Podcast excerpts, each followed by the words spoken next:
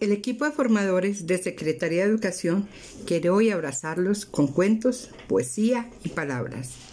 Caperucita Roja y el Lobo.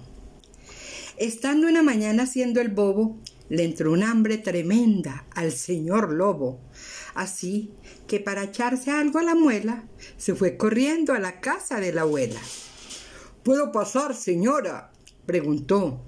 La pobre anciana al verlo se asustó, pensando, este me come de un bocado. Y claro, no se había equivocado. Se convirtió la abuela en alimento en menos tiempo del que aquí te cuento. Lo malo es que era flaca y tan huesuda que al lobo no le fue de gran ayuda. Sigo teniendo un hambre aterradora. Tendré que merendarme otra señora y al no encontrar ninguna en la nevera, gruñó con impaciencia aquella fiera. Esperaré sentado hasta que vuelva Caperucita Roja de la selva. Que así llamaba al bosque la alimaña, creyéndose en Brasil y no en España. Y porque no se viera su fiereza, se disfrazó de abuela con presteza, se dio la que en las uñas, y en el pelo. Se puso la gran falda gris de vuelo, zapatos, sombrerito y una chaqueta. Y se sentó a la espera de la nieta.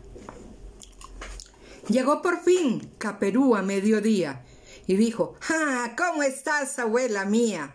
Por cierto, me impresionan tus orejas. Para oírte mejor que las viejas somos un poco sordas. Abuelita, qué ojos tan grandes tienes. Claro, hijita. Son los lentes nuevos que me ha puesto para que pueda verte don Ernesto el oculista, dijo el animal, mirándola con gesto angelical, mientras se le ocurría que la chica iba a saberle mil veces más rica que el plato precedente. De repente, Caperucita dijo, ¡Qué imponente abrigo de piel llevas este invierno! El lobo estupefacto dijo, ¡Un cuerno! o no sabes el cuento, o tú me mientes. Ahora te toca hablarme de mis dientes. ¿Me estás tomando el pelo? Oye, mocosa, te comeré ahora mismo y a otra cosa.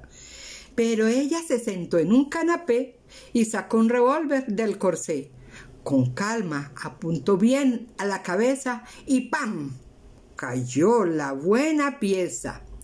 Al poco tiempo vi a Caperucita cruzando por el bosque. Pobrecita.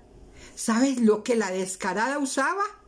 Ninguna caperuza desfilaba. A mí me pareció la piel de un lobo que estuvo una mañana haciendo el bobo.